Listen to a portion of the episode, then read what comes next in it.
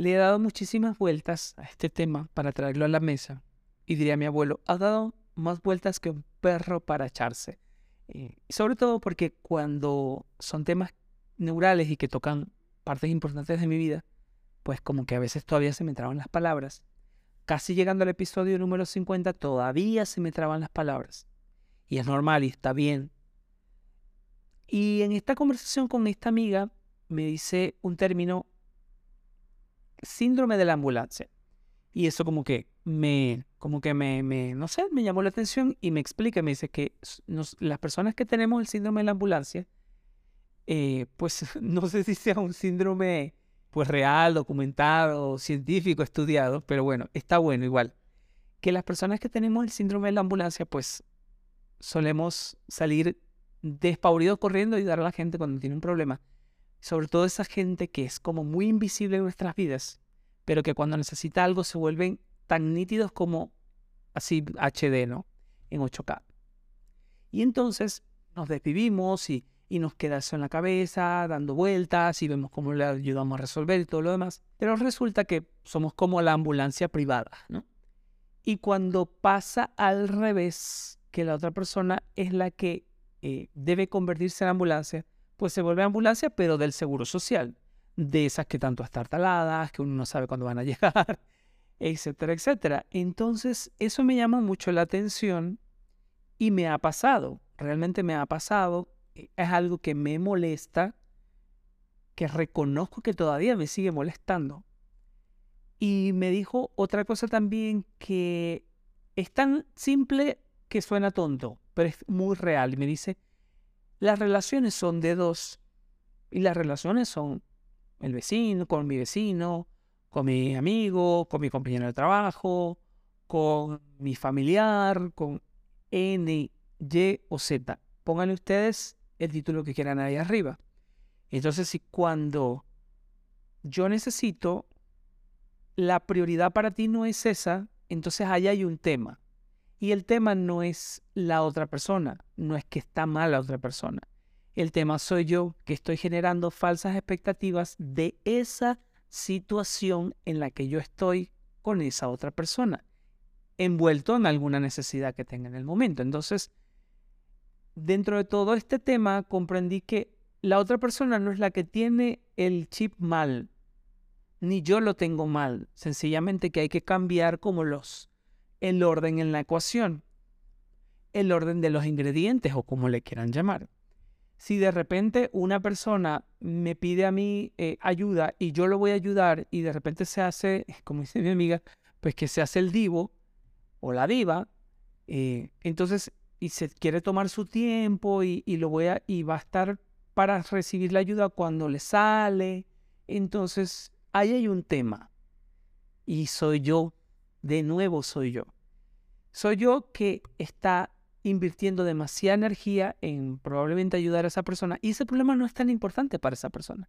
Quizás el que lo está sobredimensionando soy yo.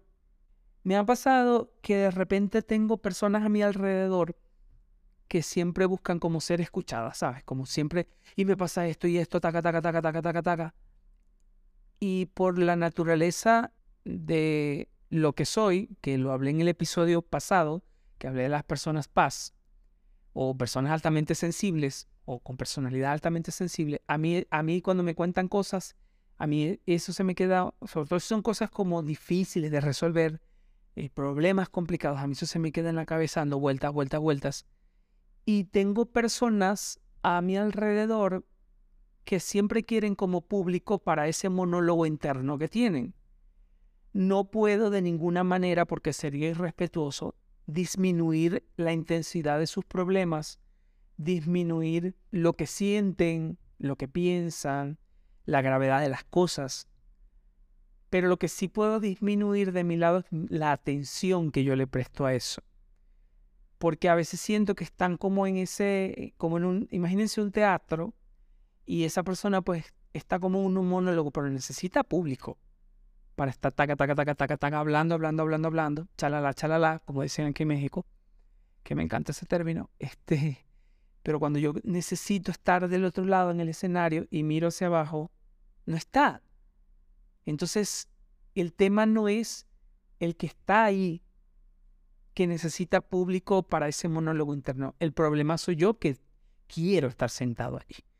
Entonces yo decido activamente, he decidido activamente, pues ya no estar sentado allí. No sentarme en esa butaca y seguir escuchando ese mismo monólogo una y otra vez, porque no me hace bien. Porque además el otro no se da cuenta, porque el otro no es consciente de ello. El otro solamente está en su pedo mental. Y yo soy el que está ahí como que uh, aturdido con todo eso. Este, también quizás necesito fortalecer pues mi capacidad de procesamiento y de aislar ese tipo de cosas. Tengo muchas cosas pues que aprender, que resolver. Dice mi amiga Sandra que me encanta ese término que no somos una pieza terminada y probablemente no lo vaya a hacer hasta el día que me muera. Espero que así sea. Pero decido activamente y de forma muy consciente y muy amorosa elegirme a mí, escucharme a mí, antes que dedicar tiempo a resolver y escuchar temas de otros que realmente no son mi escucha y mi tiempo no son valorados de la forma, eh, por lo menos que yo espero.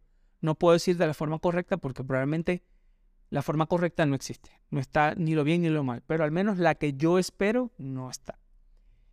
Gracias por haber estado del otro lado y si de alguna forma te has sentido identificado o identificada con algún tipo de, de, circunstancia de este tipo, por favor, déjamelo en los comentarios.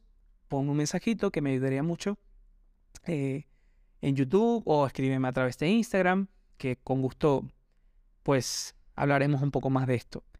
Muchísimas gracias por haber estado del otro lado. Quiero desearle a todos que tengan un día, una tarde o una noche maravillosa, llenos de paz y luz.